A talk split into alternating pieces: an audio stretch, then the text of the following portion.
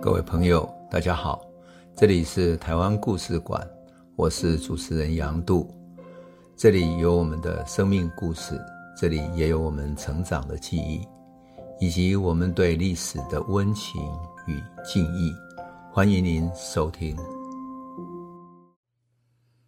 各位朋友，大家好，我想我们朋友一定会觉得好玩哈，就觉得说，为什么我在讲台湾历史的时候，往往喜欢带到一些人的回忆录，或者使用日记，来自于很多现场的描述。我觉得这个就是一个文学工作者啊，来写历史的时候，研究历史的时候，跟历史学者不同的地方。那么，呃，一个法国的历史学家曾经讲过，他说，一个好的历史学家，你与其说他是一个学者，无宁说他更近乎是一个艺术家或者一个文学家，因为他要带着他的听众。他的读者进入那样的一种现场，也就是带他进入那个历史里面，然后对历史里面的人、历史里面的场景怀有感情，并且对自己的历史怀有一种温情和敬意，一种从内心出发的尊敬。那么，这个就是我为什么在讲二十世纪初日本统治下的台湾农民运动的时候，所特别想要描述的一些场景，特别想要用场景。带我们的听众进入那个历史，这样的一种原因，我希望能够让大家感觉到，我们对那个时代的人，也就是我们的祖先，怀有一种温情和敬意。那我在描述的时候，哈，就跟比如说一般历史学者或者说一般理论的描述不一样。比如说一些理论的描述喜欢用日本总督府警察严格制，那里面的记录呢，其实是日本总督府对于当时社会运动的描述，哈。比如说，对于文化协会、对于反抗者他们的历史等等，都是带着统治者的眼光的。可是，我如果我们是作为台湾人，我们看待我们的祖先怎么去反抗日本人，那感情是完全不同。所以，我们叙述的方法以及我们眼光所见的焦点所看见的，完全跟一个统治者是不同的。那么，我要怎么带读者进入那个现场感里面呢？其实我没有办法靠到那个理论书或者那些历史研究啊、论文啊等等。其实那他们都写得太理论、太简略了，你看起来没有什么感情，仿佛只是引用一堆史料，然后堆砌起来，然后下一个结论。可是如果我们回到历史书写里面最正统的一个人是谁呢？史学家的祖先司马迁，他写的《史记》里面，你看他写《刺客列传》，写荆轲去刺杀秦王的时候，那种场景多么有现场感。他讲说，荆轲把那个剑端出来的时候，他旁边那个秦舞阳，就是协助他去刺杀的人，全程在发抖，发抖到秦始皇都觉得奇怪。他说：“你怎么会这样？”他说：“啊，没有，他没有见过大场面。”所以荆轲就很镇定的把那个他要呈送的地图跟地图里面包覆的剑，然后呈上去，然后把剑抽出来，两个在那里打斗。你说司马迁有在现场吗？他当然是听到人家描述的。可是当我们读到《史记》的时候，我们仿佛在那个现场里面感受到那种一个刺客，以及要在一个帝国的皇宫里面要刺杀一个皇帝的那种紧张感。所以，真正的历史现场，我们很难去看历史研究的那些书，而是要回到什么？回到有的时候是经历者的回忆录、日记、访谈录等等的，就是历史的见证者，他会留下他眼见的那些历史真实。当然，有时候他的记忆。也许会时空上面有一点点错乱等等，但是你唯有通过日记、通过回忆录，你才是那个现场最好的见证。而且我觉得很有意思的是，说真的哈，我想跟朋友分享，因为我在做这些历史研究的时候，我仿佛是一个未来想要写作历史书的一个写作者，所以我希望能够带着读者进入那个场景，我就会特别去找一些细节，因此。我花了很多时间去看回忆录啊、日记啊等等，就在那里面找到那些历史场景的细节。你像二二八事件等等，都是这样子。看历史细节有一个非常重要的点，什么点呢？就是有一些被虚构出来的那些理论大的架构等等，在细节里面是无所遁形的。就像福尔摩斯里面所讲的，他说真相总是藏在细节里面，而那些细节会带着你看到啊，当时原来是什么样子。那么。日本时代，我们讲说，有人歌颂日本统治台湾多么现代化，多么了不起啊，歌功颂德，乃至于说啊，台湾现代化之后都会过着跳舞时代那样的生活等等。对，没有错，有人确实是过着那样的生活，可是更多的农民，更多的民众是过着不同的生活。所以，我就在回忆录里面重新去找它的真实感。那我们的朋友在听我讲台湾戏剧运动史的时候，应该可以体会到哈，我讲台湾史的特色其实会充满现场感。所以讲戏剧的时候，我会带着我们的听众去进入哪里？进入好像剧院里面，你会听到我在跟你描述说那个剧院里面票一张卖多少钱，然后演员怎么训练，然后他们的那个脸的化妆多么难啊啊，甚至于皮肤会受伤，还有戏院里面有人在卖零食啊，走来走去的那样的场景。我就是想要带我们的朋友呢，去进入一九二零年代的台湾。所以，我们不是只有读一个历史，而是重新去看我们的祖先曾经过过的。什么样的生活？而我们回到说讲农民运动哈，在一九二零年代的时候，我们的农民是过着什么样的生活呢？农民运动的领导者像简吉这样，他辞去学校的教职了，那他是怎么到每一个乡下去走？他走乡串镇，把分散的农民团结起来，是多么困难呢？而平常那些保守的农民，为什么敢跟他团结起来，然后参与他们的活动呢？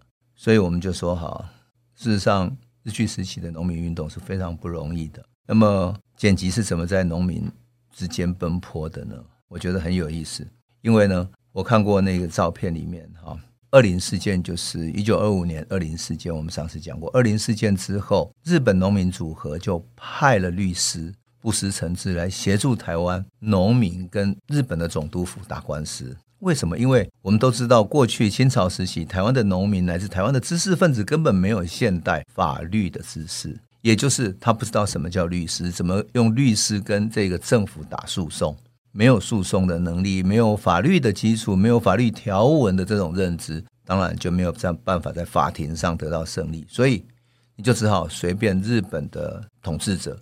他要用什么官司起诉你，用什么名义把你关进牢里面去，你就随他去做了。所以，当日本农民组合派来了布施承志来的时候，他就帮二林的农民去法庭里面打官司，代表农民作为他们的律师去打官司。但是布施承志来了以后，哇，台湾农民组合非常的高兴。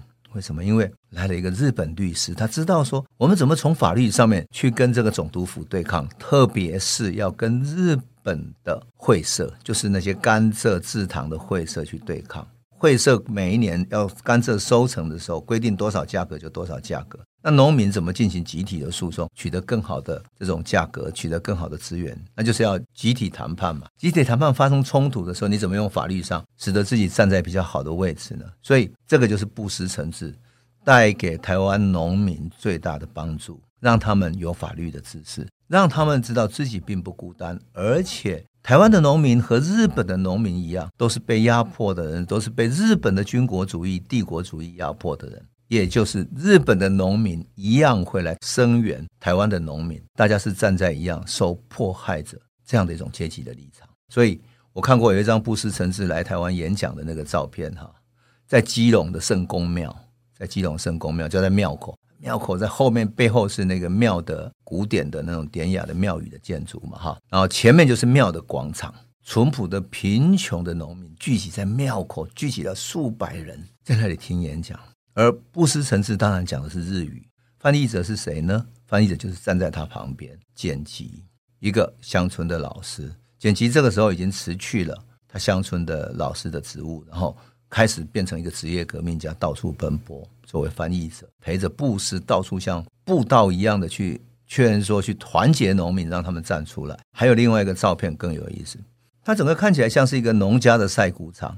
那晒谷场的前面呢，只是放了一张长长的桌子，然后呢，布施承志站中间，简吉站他旁边，他们两个站起来面对着晒谷场在演讲。你可以想见哈，这是多么让人感动的一个场景，因为。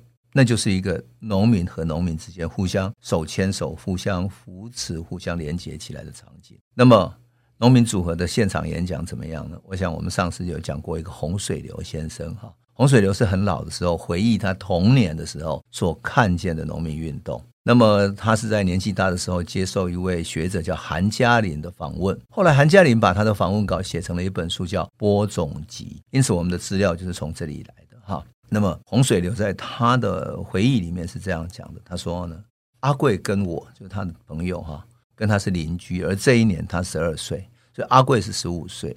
那阿贵当时已经从工学校毕业一年多了，以前还没有毕业的时候，我们每天都一起去上学。有一天晚上，我们一起去听演讲，庙前人山人海，演讲台前后都站满了人。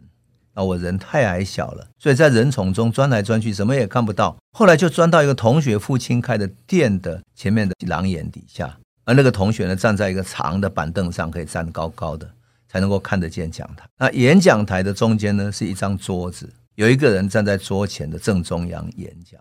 可是他的右边还有另外一张桌子，戴着金黄色帽子的林监官跟通译官。临监官是日本人，就是临到现场来监督的日本官员，常常是警察或者官员。还有一个通译官，就是帮他做翻译的，因为他听不懂台语嘛。所以演讲者有时候会用很微妙的台语，就是那种比喻的或者反讽的、嘲弄的这种，比如说“傻卡”啦、“哈细卡”啦等等。就三角就是走狗嘛，细卡就是指日本人，他们像狗一样的，但是他不愿意直接讲出日本人，所以让临监官听不懂啊，但是民间都听得懂的，用这种语言来讲。那旁边呢，主讲者在中间，那旁边就是林监官的桌子，然后还有三个记录的一个警官也坐在旁边的桌子。之后这个洪水流哈还是一个小孩子，他就凑热闹啊，然后第一次去听演讲，他也不知道人家在讲什么，可是当时没有电灯设备，所以他说。演讲台上点着电土火，什么叫电土火呢？我想我们的听众一定完全都没有这个知识啊，就说我们都不知道，都没有听过叫点拖会。什么叫点拖会？就是所谓的电石灯哈。电石灯就是什么呢？就是用一种碳酸钙的东西，然后加了水之后，然后变成像硫磺一样的，所以。又称为什么叫电土灯或者水火灯、瓦斯灯、硫火灯、黄火灯等等的。那么以前在电力不足的时代，哈，用电很不方便嘛，所以电灯的照明又又不够，那电力又不够普及嘛，所以就用电火灯呢来取代煤油灯。电火灯它是用里面燃烧出来的气哈，然后硫磺的火，然后。燃烧起来，所以不容易被被吹熄，被大风吹熄。那常常呢，过去常常运用在户外场合，比如说夜间在喜庆啊，或者夜市啊，夜间祭典的时候啊，来使用的。那么最有名的，我特别要讲一下，就什么呢？就是野柳金山那一带，在一九三零四零年代的台湾哈，那里盛行一种什么叫做崩啊会崩戏？什么叫崩戏呢？就是用这种电火石的灯，有没有哈？它把它。像黄火一样点起来之后，突然砰一声就变得很亮了，因为它是有气体嘛，哈，有一种已绝的这个气体，点火就发出强光跟声响。然后夜间的时候，整个海面，你想一九三四十年代，整个海面非常的暗，所以当这个火一点，嘣一声，整个强光就照亮了。那海水的表层上面有很多小鱼，它们叫做青鳞鱼，或者叫属于就是所谓的沙丁鱼的一种哈。整个鱼群就全部聚集过来，聚到火光的旁边。那火光底下就是一个大的网，所以当鱼聚过来之后，网就可以开始收起来了。在金山野柳这一带，每年的五月到八月，哈，就是捕捞这个青鳞鱼的最好的季节。那他们把这种船叫做什么呢？叫喷火船，喷灰准的哈这种捕鱼法，这种捕鱼的方法，听说是全世界唯一的，唯一的，在台湾都还有七八十年的历史。那么到现在呢，哈。过去全盛的时期呢，大概有二十几艘，但听说现在只剩下呃三四艘而已哈。那这三四艘一年大概只能够捕四个月嘛，因为五到八月就这么短的时间而已。可是终究是台湾一个很重要的传统。那我为什么特别讲这个？我觉得，哎呀，看到电火石真的想起我小时候，我们也曾经使用过电火石这样的东西。那么很快的，因为电灯普及嘛，就没有了哈。那但是我觉得它跟台湾的社会的。生活，民众的生活是息息相关的，所以当我看到这个回忆录的时候，想起那个时候的农民运动，就靠着电火石，在黑暗的农村点上灯光，让大家可以看到演讲台上他在讲什么，也就像聚焦一样的，让光线可以聚焦在那里。那这个时候，这个洪水流小朋友呢，他站在长板凳上站了七八分钟以后，哇，群众热烈鼓掌，讲得太好了。他突然听到林间的官员哈，日本官员高喊“注意”，那这个时候演讲者稍微回过头看一下，哦，好，他想啊，该小心了。可他继续讲，可讲了两三分钟之后，林间官就高声喊了一声“终止”，就是要让他停止。好，他一喊终止呢，演讲者不能对抗，所以就知道乖乖下台，换另外一个人来讲。可讲不到几分钟，群众听的那种对抗的声音，觉得很爽，一直鼓掌。可是每次只要一鼓掌，就代表了林监官觉得他要讲到对抗的声音了，所以立刻大喊终止，啊，演讲者就只好在群众的掌声里面意犹未尽的啊下台去了。后来又再一个上来，也是这样子，可这一个就不太想下台了。结果警察呢就上去，三个警察上去把他强行拉下台。这个时候，第四个演讲者立刻到台上去准备开始演讲。可这时候，大家看到什么？看到警察把刚刚被强制拉下台的演讲者，居然扣押起来抓走了，说他违规，他不肯下台违规，所以应该检肃。检肃就是检举的检，约束的束，就是检举约束的意思。那检肃是什么呢？对日本警察来讲，他们可以检肃一个人拘留二十九天而不需要送法院，这个就是日本总督府给日本警察特许的一种权利。那这种减速最大的问题是什么？就是你就是再也出不来了。所以在这个场子里面，连续好几个人没有听完，没有讲几分钟就被终止了。最后呢，警察命令终止演讲会，听众只好解散了。但是听众听得正在起劲啊，所以余兴未尽，不肯散去。很多人就高喊：“再讲，再讲，再讲，不要散去。”那林监官就赶快用叫巡查，用台语宣布说。林监官叫你们大家解散回家去了，如果不回去的话，就要把你们抓起来减速。这个时候，台下就有人高喊说：“要减速，要关人，大家通通给你抓去关好了。”有很多听众啊，不论警察巡查怎么恐吓，也不肯散去。但是还是有一部分人走了。所以听众跟警察相持不下，正在骚动的时候，这个洪水流小朋友突然找不到他的朋友阿贵了，那就碰到另外一个熟识的邻居，跟他一起回去睡觉了。第二天放学回家，听到他爸爸讲，才知道昨天晚上发生了什么事情。原来演讲会以后，群众不肯散去，因为他知道有人被抓了，所以他们就决定到警察局去，希望把被抓的人给要回来。可是要不要他回来，会有什么后果呢？好，我们今天就先讲到这里哈，容我卖一个关子。那我们下一集再来继续讲述这么好玩的农民运动现场的故事。这里是台湾故事馆 Podcast，我们每周一、周五会固定更新新的台湾故事，请随时关注台湾故事馆粉丝页，按赞并分享。最后，我们工商放送一下：若你对本节目有兴趣，可以购买纸本的有温度的台湾史，更方便您阅读。本节目由中华文化永续发展基金会制作。廉振东文教基金会赞助。